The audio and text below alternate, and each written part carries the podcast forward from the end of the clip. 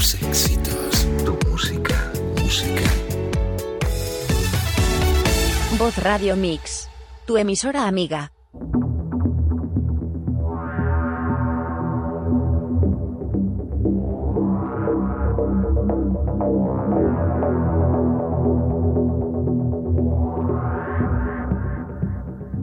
¿Existe un más allá? ¿Hay vida en otros planetas? ¿A dónde vamos después de trascender? ¿Existen los universos paralelos? ¿Se puede viajar en el tiempo?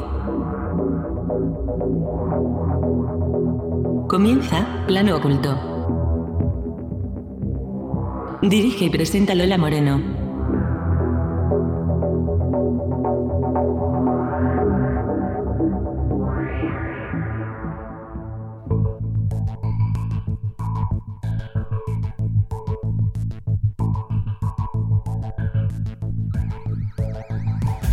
Hola, muy buenas noches. Bienvenidos una semana más a Plano Oculto, donde nos escuchan en directo en Voz Radio Mix, Aleph Radio y 24 horas de misterio.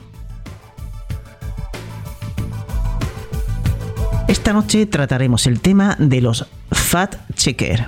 Esos, abro comillas, verificadores de hechos, cierro comillas, que son esas agencias o medios dedicados a filtrar información que considera falso o inexacto, sin tomar en cuenta la evidencia bien sea científica y académica.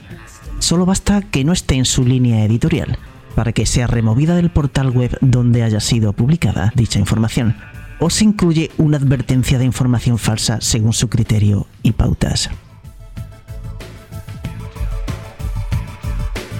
Estas agencias alegan que están evitando la desinformación o que se está difundiendo lo que ellos consideran como información falsa. Las mismas no investigan ni permiten debates con evidencia científica. Solo se limitan a censurar todo aquello que es contrario a las líneas editoriales que les son señaladas como verdaderas por diversas organizaciones, entre ellas quienes les financian. De eso vamos a hablar esta noche, además de otros temas. Continuaremos con los titulares de la ciencia y el misterio. Seguiremos con la biblioteca de Alejandría con la recomendación de un libro. Y terminamos con el rincón del oyente, con los emails y WhatsApps llegados a nuestra redacción. Comenzamos, pero antes unos consejos.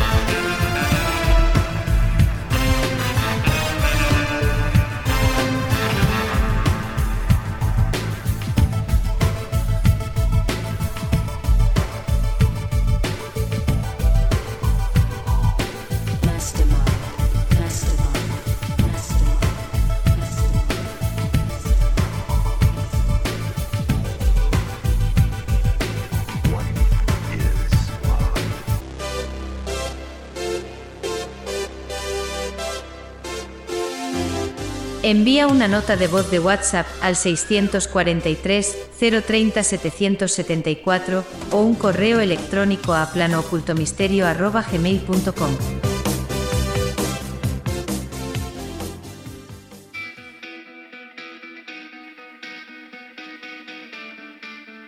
En la noche de los viernes a las 11 de la noche escuchas Plano Oculto, el programa de misterio, enigmas, civilizaciones perdidas, ocultismo, misticismo, esoterismo y todo lo que está oculto. Plano Oculto con Lola Moreno.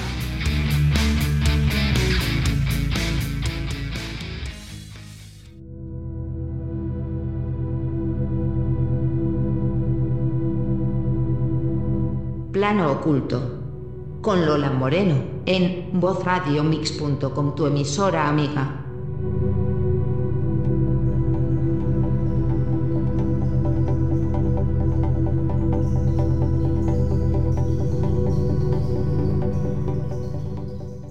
El bulo. Yo empezaba citando a Juvenal hoy el programa, aquello de quis custodiet custodes ipsos. Ya te contaré. Que en latín quiere decir quién vigila a los vigilantes. Eh, maldita.es es una página que, yo he aprendido mucho, porque es que es verdad que corrige con frecuencia deformaciones informativas, etcétera. Pero claro, ¿cuál es el problema de las policías abiertas en las que cualquiera puede entrar? Pues que al final se te llena de policía política. Y sospecho que algo de eso está pasando, porque lo que han hecho con lo que esta casa contó el domingo pasado acerca de un vídeo de la RAI del año 2015 no tiene nombre. No tiene nombre. María Matos lo ha contado de una forma simpaticísima, así que si le parece vamos a ver cómo lo cuenta ella y luego lo comentamos. Vamos a ello. Nuestros compañeros de maldita.es y Maldito Bulo se han tomado muchas molestias en publicar una noticia con la imagen de nuestro presentador y le han puesto el gran sello rojo de Bulo. ¿Por qué? Ahora se lo explicamos. Por haber emitido un fragmento de un documental de la televisión italiana en 2015 en el que hablan de un coronavirus creado en un laboratorio de China. Claro que lo hemos emitido. Creemos que nuestros espectadores deben conocer un elemento fundamental en la polémica que rodea las actividades de la ciencia china. Pero, sin embargo, no se han tomado tantas molestias en verificar que en ningún momento afirmamos que ese es el origen real del coronavirus que estamos sufriendo hoy en día. Simplemente nos limitamos a comentar lo que se está diciendo en este documental. No habrá que ver esto de dónde ha salido y cómo ha salido, ¿no? Un documental que, por cierto, está basado en la investigación de la prestigiosa revista Nature y donde su editor, cinco años más tarde, ya advirtió que el estudio se estaba utilizando como base para teorías no verificadas y que no había evidencia de que fuese cierto. Ni nadie lo ha dicho. Si también se hubieran tomado las molestias de darle un poquito para atrás al programa, verían que hasta le preguntamos a un experto mundial en virus sobre ello. El, el, origen del virus, luego veremos ese, ese vídeo, pero Vicente Soy no lo conoce bien, sigue siendo una incógnita. A ver, otra vez. Sigue siendo una incógnita. Una incógnita, sí, que no lo sabemos y que por eso no lo afirmamos. En fin. Que lo sepan también nuestros espectadores. Nosotros no difundimos bulos. Es más, somos especialmente cuidadosos con eso. Nos hacemos eco de las informaciones que llegan, las ponemos en cuestión y las comentamos como ustedes han visto que las comentamos. Queda claro, ¿no? Así que, compañeros malditos, dejad la maldad, anda.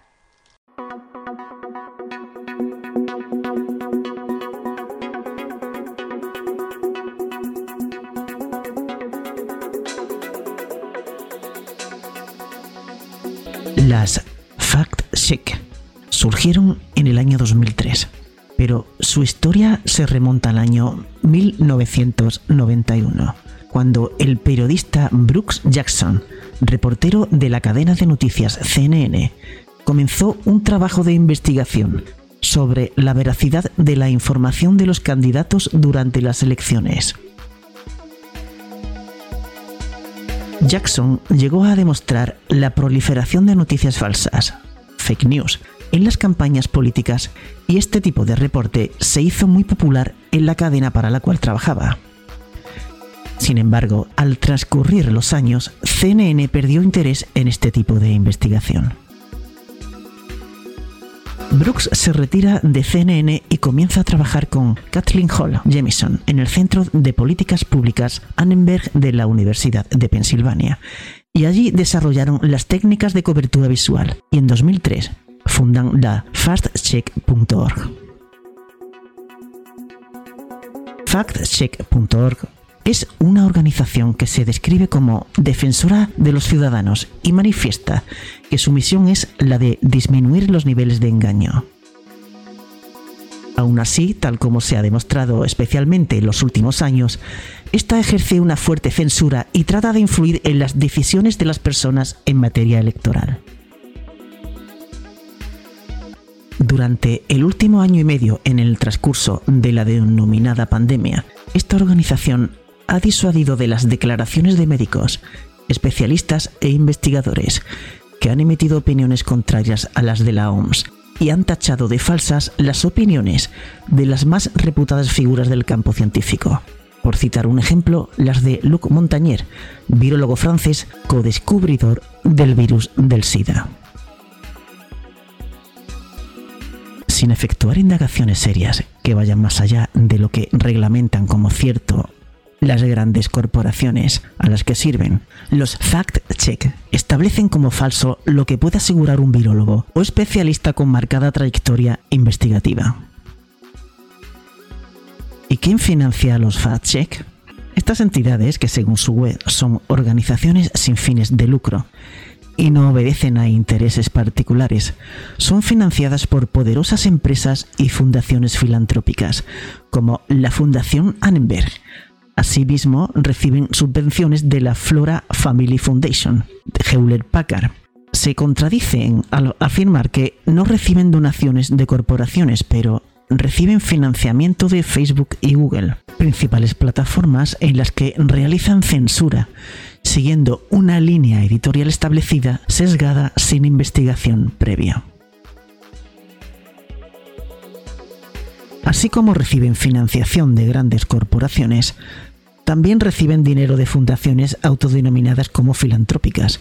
Algunas de ellas vamos a nombrar ahora. Estas son algunas de ellas.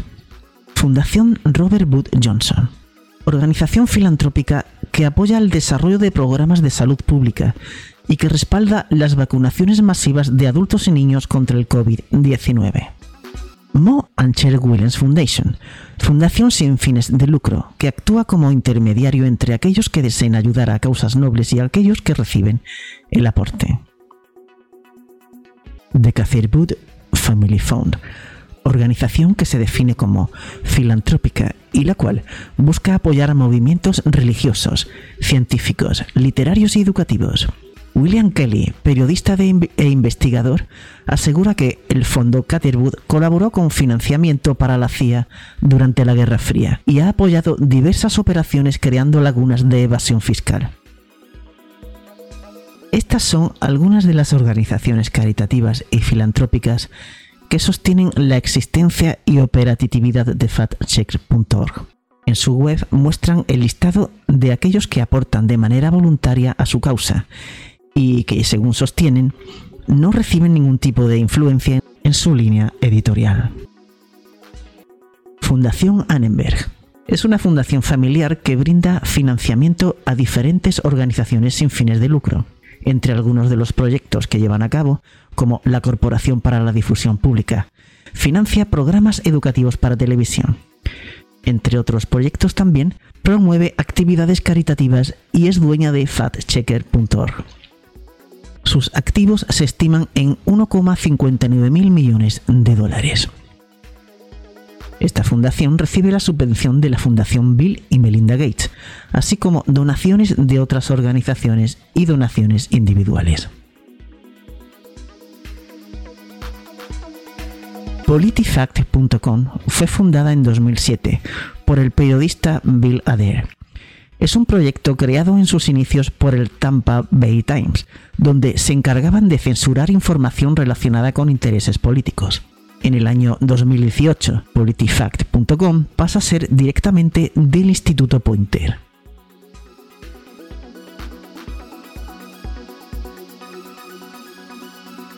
Esta organización se asoció con Facebook y TikTok con la finalidad de disminuir la difusión de información, falsa o engañosa, comillas.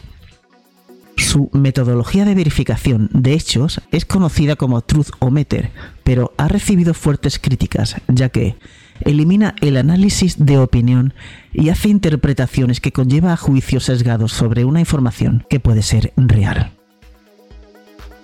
Su financiamiento principal proviene del Instituto Pointer, de la publicidad en línea de su página web y en 2017 lanzó una campaña de membresías para donantes independientes. Eso sí, aclarando que los donantes no tienen influencia en la línea editorial de politifacts.com.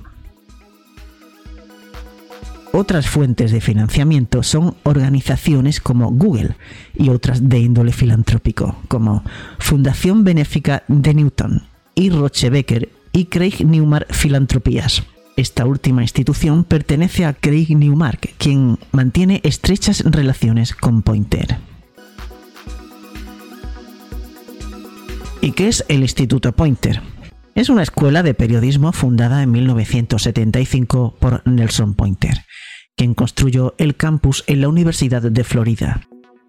Este instituto se convirtió en la escuela de periodismo más grande de Estados Unidos y entre sus financistas se encuentran Craig Newmark, Open Society Foundation, cuyo principal accionista es George Soros, y la Fundación Omidyar Network, que es una autodenominada firma de inversión filantrópica fundada por Pierre Omidyar, CEO de eBay.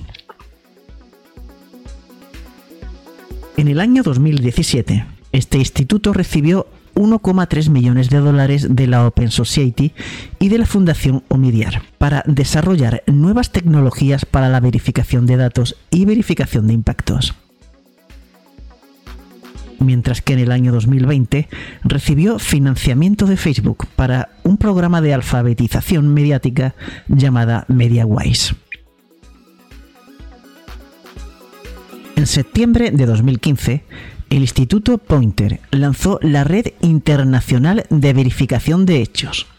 La finalidad de esta red es agrupar, capacitar, formular políticas sobre verificación de hechos, certificar a agencias de información y contribuir a la formación de nuevas agencias de verificación de hechos. En pocas palabras, su misión es estandarizar la censura a nivel mundial. Las grandes corporaciones como Google, Facebook y Twitter solo contratan a las agencias acreditadas y formadas por el Instituto Pointer a nivel mundial. Esto quiere decir que no existe una forma independiente de verificar los hechos, ya que esta certificación dura un año y la agencia acreditada será supervisada por el Instituto Pointer, por lo que de llegar a alejarse de las políticas de dicho instituto, su certificación es inmediatamente eliminada.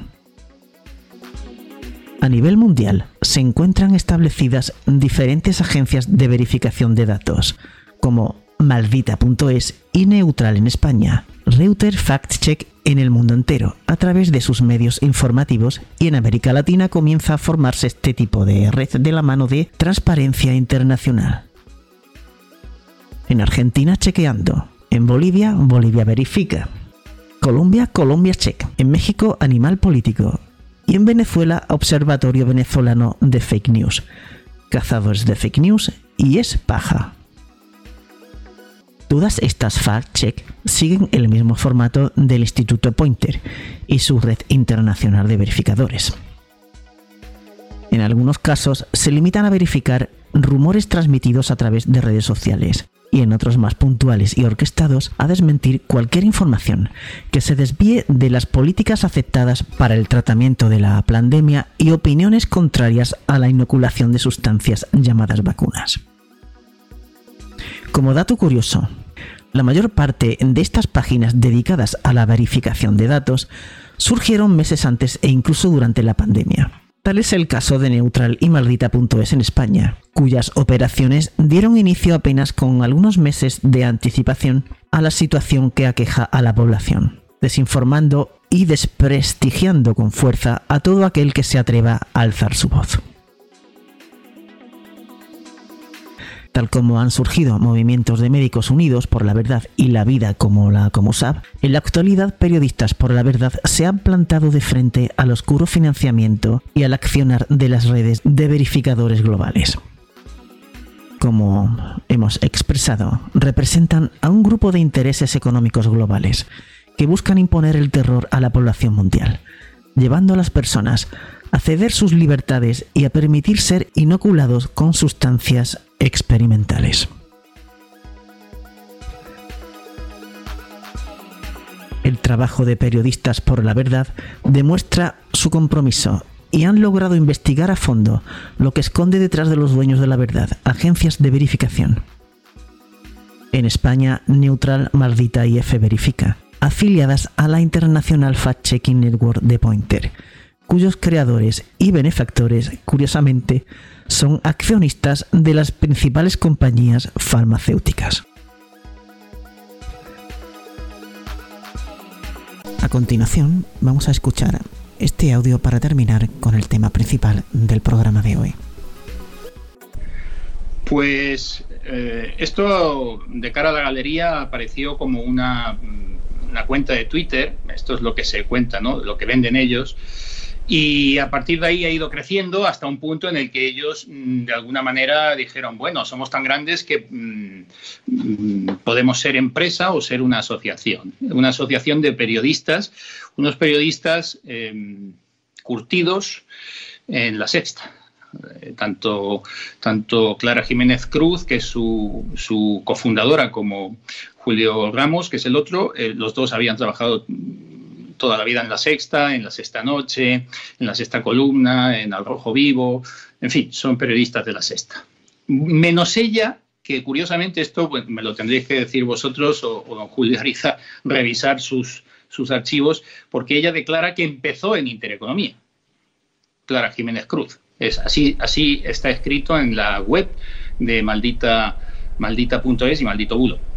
Eh, pero rápidamente se va a la sexta. Y no han hecho otra cosa en toda su vida que trabajar en la sexta, hasta que un buen día deciden que se van de la sexta y montan esta, esta eh, asociación, que no sociedad, porque dicen ellos que no quieren ganar dinero, no tener ánimo de lucro, y entonces fundan una asociación sin ánimo de lucro, que es eh, Maldito Bulo. Y crece, y crece, y crece, y crece, gracias mm, a la sexta. Es decir, Ana Pastor, en su programa de objetivo, pues eh, incorpora Maldito Bulo como, como uno de sus asesores, uno de sus verificadores, ¿no? de sus eh, policías del pensamiento, podríamos decir, eh, utilizando las, las, ideas de Orwell, y en una especie de Ministerio de la Verdad, pues los, los, tiene ahí en una sección, que es la maldita hemeroteca, luego también el ultraderechi, perdón, ultra izquierdista, perdón, de, escolar los mete en el diario.es, Julia Otero los mete en, Julia en la Onda eh, y, también en algún programa de radio o televisión española que está controlada lógicamente por el gobierno en estos momentos. Entonces, ese es un poco el currículum, el bagaje de estos periodistas que tienen una asociación que ahora está camino de convertirse ya en fundación y lo hacen así de cara a la galería para no tener eh, beneficios y que esto no pertenezca a nadie, pero que en realidad, pues eh, gracias a eso viven. Es decir, mm, tanto de las cuotas de sus eh, asociados, que no son realmente asociados porque no tienen ni voz ni voto, no tienen nada, simplemente dejan el dinerito y ya está, eh, eso por un lado. Luego también las subvenciones, porque al ser eh, una asociación sin ánimo de lucro, pues tienen subvenciones, lógicamente. Y las donaciones y las herencias, que esto es todo muy jugoso también, siempre lo de las herencias es una cosa tremenda, pues entre todas estas cosas, este, todo este dinerito viven y declaran, además no tienen ninguna vergüenza en decirlo en sus estatutos y en la propia eh, web de Maldito Bulo, que el 65% de lo que ganan eh, son gastos. Es decir, ellos viven de esto. Alex, yo, precisamente ese asunto de la financiación quería preguntarte, eh, partiendo de la base de que tienen todo el derecho del mundo a ganarse la vida como mejor eh, quieran, siempre dentro de la ley y sin engañar a la gente. Pero claro, yo llevo 37 años haciendo este oficio, que son muchos por cierto. Y, y, me lo conozco más o menos. O sea, montar un dispositivo así no es fácil. Necesitas a la gente, necesitas enseñar a la gente ciertas destrezas. Una tarea de documentación es una tarea, en fin, a los que somos ratas de biblioteca, pues maravillosa, pero que te lleva tiempo, que es laboriosa. Y luego eso, en fin, hay que comer. el dinero de dónde sale? Bueno, aparte de lo que conocemos en, en, España, es decir, el dinero sale de sus socios. Bueno, vamos a decir una cosa, ellos tienen un portal de transparencia, pero de transparente no tiene nada, porque no se publican cifras, no tienen una sola cifra publicada. Es decir, sabemos que un 60-65% se va en gastos de maldito bulo, es decir, en nóminas, en sueldos, en mantenimiento, pero no sabemos qué cantidad es esa y tampoco sabemos qué cantidad es lo que dona la gente y qué cantidad es lo que se subvenciona. O sea, no, tenemos mm, constancia de ningún número. O sea, de transparencia la verdad es que poca. Simplemente hablamos de porcentajes. Pero lo bueno de esto es que el, el, dinero llega de manera indirecta, porque en Maldito Bulo, a día de hoy, gracias a los premios periodísticos que ha ido ganando y que le han ido dando caché, pues eh, podemos decir que a día de hoy es una plataforma que está apadrinada por la Comisión Europa, que es un grupo de alto nivel para combatir la desinformación que a su vez eh, goza del respaldo de la OTAN y que parece ser que es heredera de las prácticas de la famosa red Gladio, ¿eh? antaño operante en Europa en la Guerra Fría. Otros de los que están dentro de aquí son, bueno, nombres no, lo ocultan, es decir, Antonio Maestre de la, de la Marea está metido ahí, eh, David Alandete del país, hay mucha gente metida ahí. Curiosamente, todos son mm, periodistas de una determinada ideología y los bulos que desmienten, pues hombre, en un 85, 90 o más 95% son siempre bulos que mm, supuestamente ha lanzado al espectro mediático la derecha, eh, jamás la izquierda. son muy poquitos los bulos que lanza la izquierda. no sé si me escuchas, no sé si me escuchas, te quiero hacer una pregunta a Juan Antonio de Castro. Dime, sí. ¿Qué tal? ¿Qué tal? ¿Qué tal? Eh, no, una, primero una aclaración. No sé si he entendido bien que Neutral eh, pertenecía a maldita.es o, o no. No, no, claro. no son Neutral es, es, que como, como, el tema era, o sea, quienes se metieron con, eh, con vosotros en Intereconomía fueron los de Maldito Bulo, pues estamos hablando de ellos. Pero Neutral bebe de las mismas fuentes eh, que maldito bulo, están apadrinados por las mismas personas, ahora os lo voy a decir para que lo, tengáis claro, y, se subvenciona de la misma manera. Lo único que uno es una asociación camino de ser fundación, con lo cual las subvenciones todavía serían mayores, y lógicamente todas estas cosas degraban, y, Neutral es una empresa. son conceptos diferentes. Yo quería, quizá, o lo podemos hacer después de la entrevista, o aclararlo ahora eh, Maldita.es eh, y CIDOB fueron elegidas y estos papeles fueron hackeados y, se ven en Internet y se pueden visitar como las dos instituciones que iban a hacer desinformación contra Rusia y un poco en la línea de la OTAN de lo que acabas de, mencionar. Estas fueron elegidas por el programa Integrity Initiative del gobierno británico en el que participa también Soros por Political Capital para ser las que serían financiadas este año y los próximos durante tres años solamente esas dos en España y con mucha financiación. No decía la cifra, pero el programa Explore lo que pretende es influir en los, en los sistemas de elecciones de los países, en los procesos electorales, creando la desinformación necesaria. Ellos dicen simplemente desinformación para, para, ir en contra de la desinformación rusa, pero la realidad es que lo que hacen es controlar la desinformación para los intereses tanto del gobierno británico como de Soros Political Capital y como de mm. muchos del nuevo orden mundial que se está planteando mm. ahora. No sé qué opinión tiene de esto. Sí, sí, aquí, bueno, eh, has mencionado el perejil de todas las salsas. ¿El tele? Eh, el, perejil, de todas las salsas. El perejil de todas las salsas lo acabas de, mencionar, porque fíjate, quedaros con tres, eh, con tres nombres. Em, uno de ellos es el Instituto Reuters, que tiene sede en la Universidad de Oxford.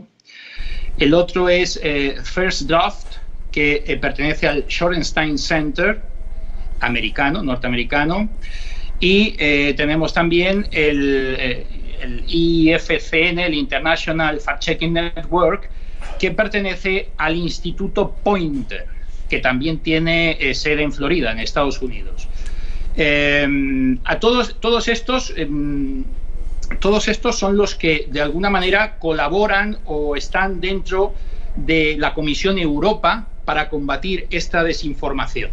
¿vale? Pointer, eh, Reuters y eh, First Draft. Estos tres. Bueno, pues estos, estos tres, eh, para que os hagáis una idea, el objetivo del International Fact Checking Network es reunir periodistas que cumplan con las características que ellos dicen que son las éticas y que son las buenas para ser un verificador. Es decir, ellos te dan el título de, conocedor de la verdad. Ellos deciden lo que es verdad y lo que no es verdad, etcétera, etcétera. El Instituto Pointer, que es el jefe del IFCN, Em, que tiene sede en Florida, se vende como el líder mundial en periodismo y eh, dice textualmente en, su web, el Instituto Pointer, lo voy a leer, pues lo tengo aquí directamente, el Instituto Pointer instruye, convoca y capacita a cualquiera que aspire a involucrarse en informar a los ciudadanos de las democracias del siglo XXI. Perdón. Ellos te dan el diploma de, ser verificador. Eh, este Instituto Pointer recibe donaciones, como todos. ¿eh? hemos, eh, mm, yo tengo información ya a través del St. Peter's Blog, que el donante mayor del Instituto Pointer es la Fundación Knight, ojo al dato, porque no aporta mil o dos mil euros, aporta 1,75 millones de dólares. O sea, que aporte, pues es algo, en fin, es algo normal, pero cifras tan escandalosas, pues eh, parece que algo hay detrás. No, no solamente la Fundación Knight, ¿eh? Eh, hay muchos más como la Fundación Ford, etcétera. Em, tenemos a Pointer facturando una media de 140 millones de dólares.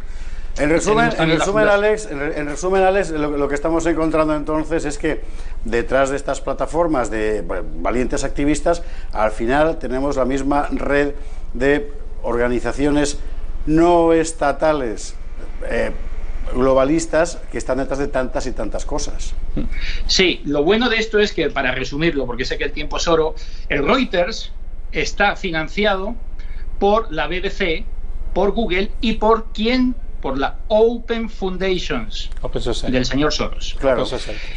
El First Draft News, eh, que es del centro Sorenstein, está financiado por la Open Foundations del señor Soros, la Fundación Ford, además de Google, eh, Facebook y Twitter. Y First Draft News, que pertenece al Sorenstein Center, está financiado, entre otros, por la eh, Carnegie Corporation, por eh, la Fundación Ford Open Foundation, nuevamente de George Soros, por eh, Google, por eh, la Fundación de Bill Gates, etcétera, etcétera. O sea que resumiendo, resumiendo, todos estos, todos estos que financian a, los verificadores que tenemos aquí, que sufrimos en este país como los, el Ministerio de la Verdad, pues están mm, accionados por los hilos entre otros, del perejil de todas las salsas, que es el señor Soros.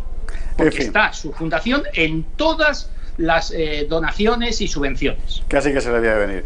Alex, oye, muchísimas gracias. Oye, déjame hacer una pregunta. Pero va, te saluda Julio Ariza, que se ha incorporado a la mesa y de paso, buenas, tardes y te, hace una pregunta. Buenas Don Julio, buenas tardes. ¿Qué tal? Buenas tardes. Eh, miraremos el currículum de esta chica, a ver si efectivamente trabajó aquí con nosotros. La verdad es que como tuvimos a Pablo Iglesias en El Gato al Agua una temporada, cuando era también un periodista de la tuerca, no te extrañe que de aquí haya salido todo lo bueno y todo lo malo. Eh, esas cosas pasan cuando tienes una empresa que es modelo en el sentido de hacer periodismo y nosotros tratamos, seguimos tratando de hacer un periodismo en, absoluta libertad y verificando las cosas. Por eso nos sorprendió tanto que esta gente nos, eh, nos pusiera el cuño de, eh, como una estrella, como los nazis, ¿no? Nos pusieran el, cuño de, maldit, de, bulos, ¿no? es decir, de, de, mentirosos, de falsos, ¿no? En lo que decíamos. Pero lo suelen hacer muy habitualmente, ¿eh? porque este, em, estos fueron los que se metieron, eh, no sé si recuerdas cuando eh, aquel señor fue detenido por la policía con una pancarta y un altavoz frente a la, la sede del PSOE, fue lo liberaron, fue exculpado por el juez, un montón de cosas, y ellos a día de hoy siguen diciendo que eso es un bulo y se censuran las informaciones, por ejemplo, y como estas te puedo decir muchas, o sea, están metidos en todo y, nunca echan para atrás, nunca rectifican, nunca reconocen haberse equivocado, no, no, jamás, o sea, te ponen el sello y lo llevas para toda la vida como un Por eso la, batalla de verdad hay que darla eh, contra los que les financian, les patrocinan y les apoyan, esa es la batalla que hay que dar de verdad. Porque ellos no son más que meros peones de, esas organizaciones. Efectivamente. Alex, lo he dicho, muchísimas gracias por estar con nosotros. Un abrazo muy fuerte y hasta cuando quieras. Y buena salud para todos. Y buena salud para todos. Feliz Pascua, feliz Pascua. Verás, hay 400 mil millones de estrellas solo en nuestra galaxia. Si solo una de cada millón tuviera planetas, y de esas en una de cada millón hubiera vida. Y si solo en una por millón de esas hubiera vida inteligente, habría literalmente millones de civilizaciones. Si no fuera así, ¿cuánto espacio desaprovechado? ¿Y si solo estamos nosotros? ¿Cuánto espacio desaprovechado? ¿Verdad? Cada semana. Plano oculto. Con Lola Moreno.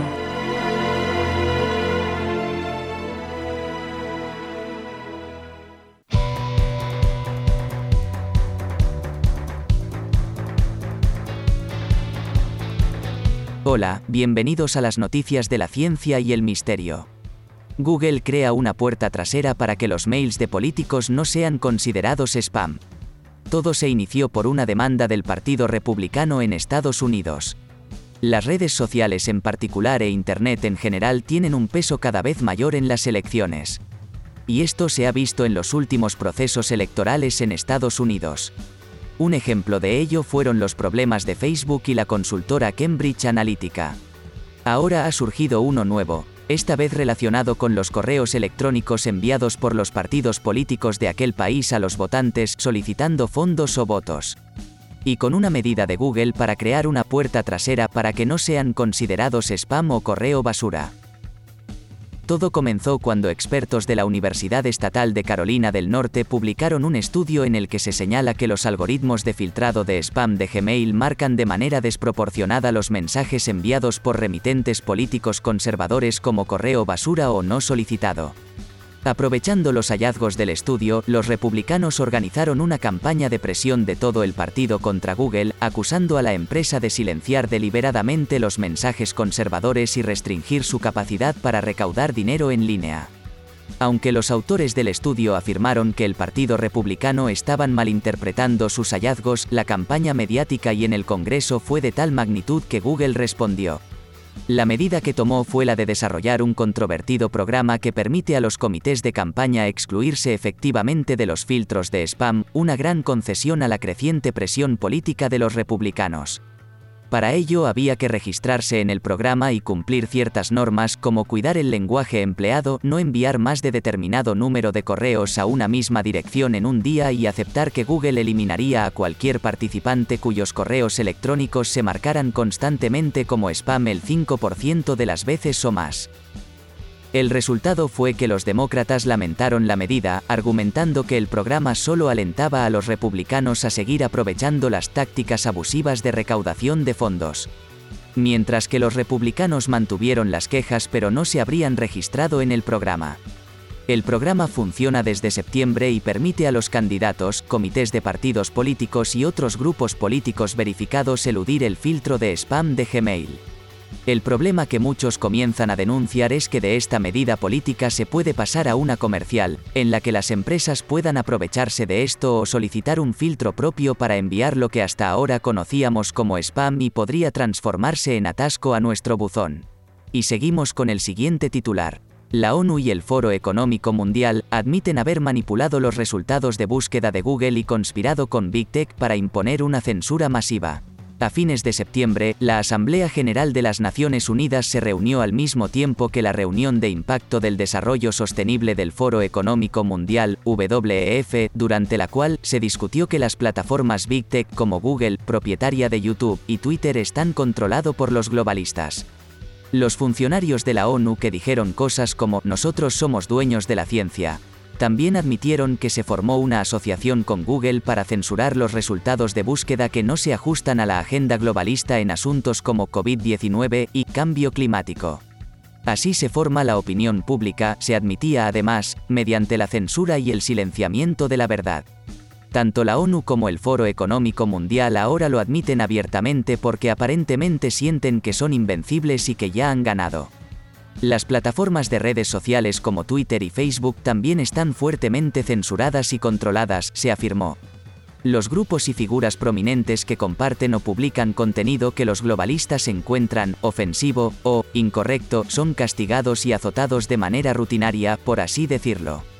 Somos dueños de la ciencia, y creemos que el mundo debería saberlo, y las propias plataformas lo saben, pronunció con arrogancia un representante de la ONU, y señaló además que se invierten millones de dólares en las arcas de los influencers de las redes sociales para difundir propaganda globalista. Si busca en Google cambio climático, en la parte superior de su búsqueda obtendrá todo tipo de recursos de la ONU, agregó el representante. Otra estrategia realmente clave que tuvimos fue desplegar personas influyentes, personas influyentes que estaban realmente interesadas, que tenían muchos seguidores, pero realmente deseosas de ayudar a llevar mensajes que iban a servir a sus comunidades y en quienes se confiaba mucho más que en las Naciones Unidas. No todos los discursos son iguales, dicen la ONU y el Foro Económico Mundial. La Constitución de los Estados Unidos establece que todos los hombres son creados iguales y su creador les otorga ciertos derechos inalienables, incluida la libertad de expresión, pero la ONU y el WEF no están de acuerdo. De hecho, la Constitución de los Estados Unidos es algo que los globalistas pretenden destruir porque contradice su agenda abierta para la esclavitud global de las masas. Por lo tanto, la primera enmienda debe desaparecer. La idea de que todos los discursos son iguales no es cierta, dijo sin vergüenza el representante de la ONU. Estas personas realmente nos ven como sus esclavos. Y si participamos voluntariamente en su sistema, eso es exactamente lo que somos. Si los dejamos, los globalistas que mueven los hilos de los títeres políticos en la ONU y el WEF obligarán a todos a servidumbre permanente por contrato al nuevo orden mundial globalista, parte del cual incluye una matanza masiva. Ese sacrificio masivo ya está en marcha con las llamadas vacunas para el coronavirus de Wuhan, COVID-19, que entre otras cosas son una herramienta de muerte, sin mencionar una prueba de coeficiente intelectual. La ONU está en lo cierto en este momento, según la subsecretaria general de Comunicaciones Globales, Melissa Fleming, utilizando TikTok, Google, Facebook, Twitter y otras plataformas de Big Tech para lavar el cerebro de los usuarios y convertirlos en buenos pequeños soldados para el nuevo orden mundial. Nos estamos volviendo mucho más proactivos, se cita a Fleming diciendo. ¿Recuerdas a todas esas enfermeras y médicos en TikTok que fueron vistos bailando mientras predicaban sobre máscaras faciales e inyecciones de COVID? La ONU estaba detrás de todo eso con algo llamado Equipo Halo, que entrenó a científicos de todo el mundo y algunos médicos para predicar el Evangelio de la ONU y el WEF. Bill y Melinda Gates siguen siendo grandes patrocinadores de este tipo de cosas que en gran medida han convertido a Internet en una matriz de control de la implacable propaganda globalista directa. Seguimos con más titulares. Crean en Estados Unidos una nueva cepa del coronavirus que causa un 80% de mortalidad en ratones. Investigadores de Estados Unidos crearon artificialmente, en un laboratorio, una cepa muy letal en ratones del coronavirus causante del COVID-19. Los científicos adaptaron la proteína de la espiga de la variante Omicron del virus, encargada de reconocer e iniciar la infección en humanos, en la superficie de la cepa viral original, que surgió por primera vez en Wuhan al inicio de la pandemia. El híbrido viral creado mató al 80% de los roedores de laboratorio infectados y se multiplicó cinco veces más que Omicron en cultivos de células pulmonares humanas, según una prepublicación realizada el pasado viernes en BioRxiv. Los investigadores constataron que ratones expuestos a la cepa estándar de Omicron SARS-CoV-2-BA1 solo experimentaron síntomas leves, por lo que concluyeron que, si bien la proteína espiga es responsable de la infección, los cambios en otras partes de su estructura viral determinan su letalidad. También señalaron que es poco probable que la nueva cepa sea tan mortal en humanos como lo fue en ratones, pues la línea de roedores utilizada en el experimento es muy susceptible al COVID grave, además de tener en cuenta que la respuesta inmunitaria humana es muy diferente a la de los ratones frente al coronavirus. Saltan las alarmas. Aunque el interés de los investigadores fue manipular el virus para hacerlo más letal o infeccioso para estudiar el modo de enfrentar posibles brotes de estas variantes en el futuro, este tipo de experimentos ha despertado mucha intranquilidad y temor entre los expertos. De hecho, esta variante artificial del virus podría ser, hasta el momento, la forma más contagiosa del SARS-CoV-2 y escapa con facilidad a la inmunidad adquirida por las vacunas. Este lunes, Esmuel Sapira, científico del gobierno israelí, comentó al Daily Mail que esto debería estar totalmente prohibido, es jugar con fuego. Asimismo, el experto en enfermedades infecciosas de la Universidad de East Anglia del Reino Unido, el Dr. Paul Hunter, manifestó que estaba preocupado por lo que se podría hacer en los laboratorios de alto nivel de bioseguridad, BSL-4, que existen en algunos países. El problema es para qué vas a usar los laboratorios. Si son para fines de diagnóstico, entonces los necesitan. Pero no creo que todos los países necesiten un BSL-4, dijo Hunter. Si comienzan a tener un doble propósito para la investigación que tiene implicaciones militares ofensivas, esa es la preocupación, agregó. Por su parte, el doctor Richard DeBright, de la Universidad de Rutgers, en Nueva Jersey, agregó, Si queremos evitar una próxima pandemia generada en un laboratorio, es imperativo que se fortalezca la supervisión de la investigación mejorada de patógenos pandémicos potenciales. Seguimos con esta otra noticia. Detectan en Francia la primera supercolonia de la peligrosa hormiga eléctrica. Esta agresiva hormiga no solo es peligrosa para los humanos y las mascotas, sino también para el ecosistema, ya que suele acabar con poblaciones enteras de otros insectos. Una supercolonia de Oasmania auropunctata, comúnmente conocida como hormiga de fuego o eléctrica, fue detectada por primera vez en la Francia continental, informó este viernes el periódico La Dépêche. Este insecto social es muy pequeño, mide alrededor de 1,5 milímetros de largo, y de color castaño, pero la característica por la que es más conocido es su picadura extremadamente dolorosa que le ha valido sus apodos. También es altamente invasiva. Originaria de América del Sur, ahora se encuentra en todas partes, explica la doctora Audrey Dusutur, directora de investigación del Centro Nacional de Estudios Científicos en Toulouse. Ya estamos lidiando con una supercolonia por lo que creemos que llevan allí aproximadamente un año, señaló Olivier Blight, un investigador del Instituto Mediterráneo de Biodiversidad y Ecología de la Universidad de Aviñón que identificó formalmente la especie en Tolón, en el sur de Francia, en septiembre de este año. Se trata del segundo caso de la presencia de estos peligrosos insectos en Europa, después de que la primera colonia fuera encontrada en Málaga, España, en 2018. Cuando ocupan una posición dominante, se vuelven muy agresivas con otras especies de hormigas. En cambio, su agresividad hacia las hormigas de la misma especie disminuye, explica Blight. En los bosques de Nueva Caledonia de los que se han apoderado ya no se escuchan los sonidos de otros insectos, agregó. Aparte del peligro que representa la Oasmania auropunctata para la ecología, también constituye un riesgo para las mascotas y los humanos. Su picadura provoca una sensación prolongada de escozor en los humanos que puede durar de 2 a 3 horas. En los cafetales de Colombia es un desastre, señala la experta. La hormiga eléctrica también puede causar un shock anafiláctico en personas alérgicas. Además, la erradicación de esta plaga es costosa. En el estado australiano de Queensland, colonizado por estas hormigas en 2006, ya se han destinado 30 millones de dólares a la lucha para destruirlas. Y terminamos la sección de noticias de hoy con este último titular. El doctor Catástrofe augura una crisis peor que la de los años 1970. Nouriel Rubini afirma que el mundo se enfrentará a una estanflación, una combinación de estancamiento económico, alta inflación y aumento del desempleo. El economista estadounidense Nouriel Rubini, conocido como Dr. Doom, Dr. Catastrophe, por su acertada predicción sobre la crisis financiera de 2008, dio una nueva estimación para el futuro en el podcast Todd Lodge de Bloomberg.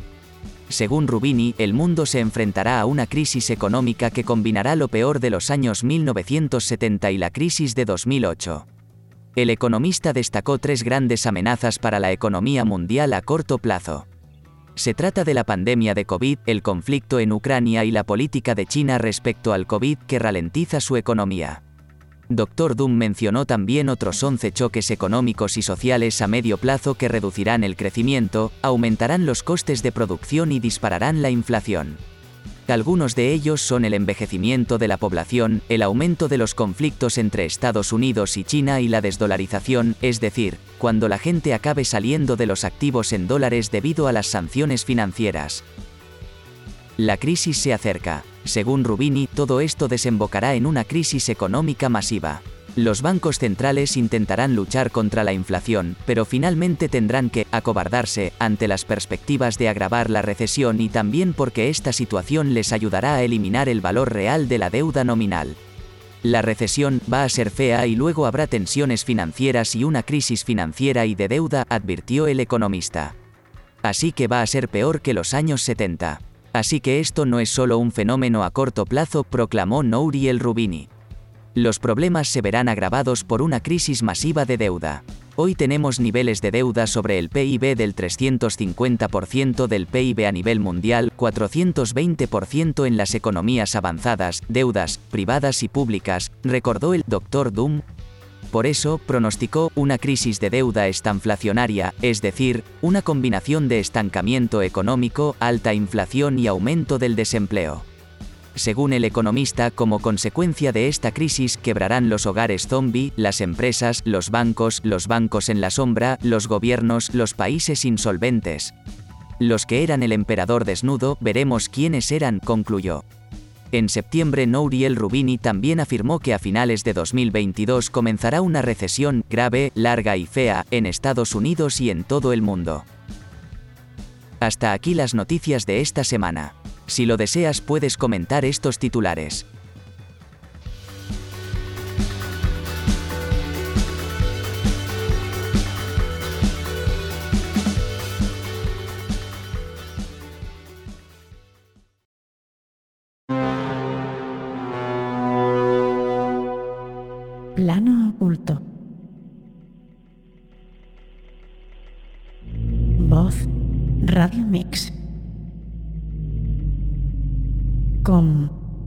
Lola Moreno.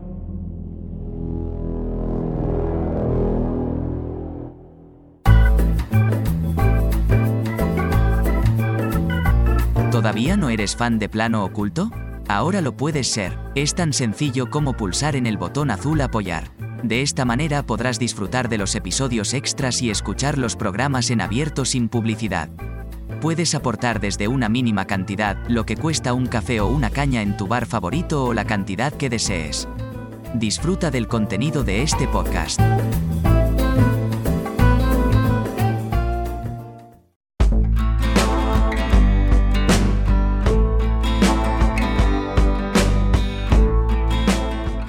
Hola y bienvenidos a la Biblioteca de Alejandría. Esta semana recomendamos el libro negro de las vacunas de Inmaculada Fernández Díaz. El lector tiene en sus manos una de las investigaciones más exhaustivas realizadas hasta la fecha sobre las vacunas y las denominadas nuevas vacunas. Estos medicamentos no contienen gérmenes atenuados como las vacunas tradicionales, sino una serie de ingredientes tales como células humanas provenientes de fetos o materiales como el grafeno. La autora periodista ha dedicado varios años a investigar, documentar y formular en lenguaje divulgativo los compuestos de las vacunas. Para ello no ha tenido que recurrir a documentos confidenciales sino a los propios prospectos de los fármacos, esos documentos de letra menuda que no leen ni los facultativos que los prescriben o los administran. El estudio, avalado con más de 400 referencias, 80 ilustraciones y 60 páginas de anexos, no pretende ser un manifiesto antivacunas, sino presentar al lector los hechos para que él extraiga sus propias conclusiones.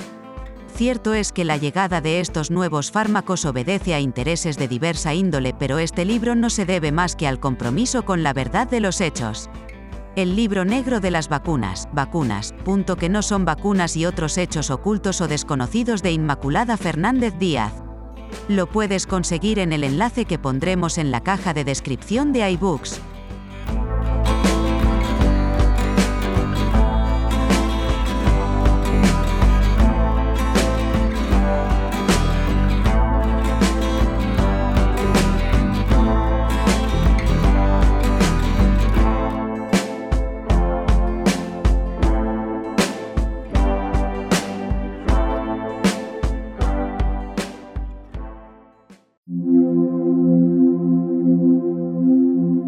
Envía tu nota de voz al WhatsApp del programa 643 03 07 74.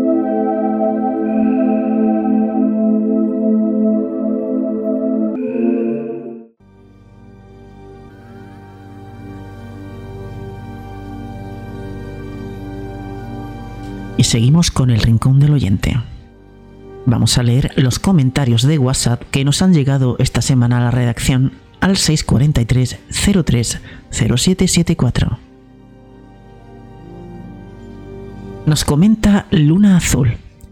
Nos gusta mucho escuchar el programa en la radio después de cenar y luego cuando termina comentamos el contenido y echamos hasta las tantas de cháchara. Sigan así. Muchas gracias Luna Azul. Fran nos dice, Lola, cada semana te superas más, me gusta mucho el programa, muchas gracias. Gracias a ti, Fran, por escucharnos. Eloisa nos comenta, me gusta mucho el programa, nos entretiene e informa los viernes por la noche. Es un programa de misterio diferente a los demás, ya estamos hartos de fantasmas y psicofonías. Muchas gracias. Pues bueno, al principio empezamos con los fantasmas de la rectoría de Borley, barcos fantasmas. En el programa que inauguraba la segunda temporada, al año hicimos un programa sobre transcomunicación instrumental, con las parafonías más famosas de los grandes maestros y también puse algunas mías. Eh, si no lo has escuchado, es el programa 50, justamente en nuestro primer aniversario, y ahora estamos con todo lo que está oculto, que también es misterio. Lo que no se sabe es un misterio. Es un misterio basado en la pura actualidad. El misterio tiene que dar un giro.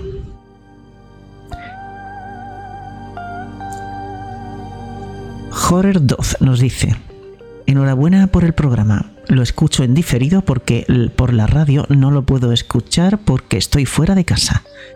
Lo escucho por el podcast. Gracias y sigue informándonos de todas esas cosas que dan escalofríos. El nuevo orden mundial y cómo operan sin que nos demos cuenta. Los últimos programas sí que dan escalofríos y no los fantasmas que al fin y al cabo no pueden hacernos daño. Muchas gracias. Bueno amigos, nos quedamos sin tiempo. Gracias por compartir vuestras opiniones y agradecidos estamos de que el programa tenga gran audiencia en la radio y poco a poco en los podcasts de las diferentes plataformas digitales. Muchas gracias a todos por vuestro esfuerzo y por comentar en nuestro WhatsApp.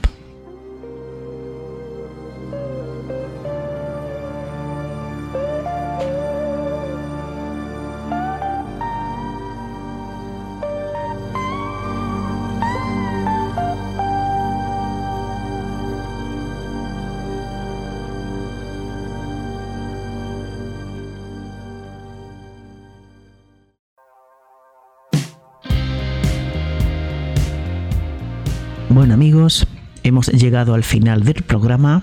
Os emplazo para el próximo viernes y daros las gracias porque cada vez somos más en la familia de Plano Oculto. En las estadísticas de la radio nos indican que la emisión del programa está en auge. Esto no sería posible sin vuestro apoyo. Muchas gracias por estar ahí, buenas noches y feliz semana.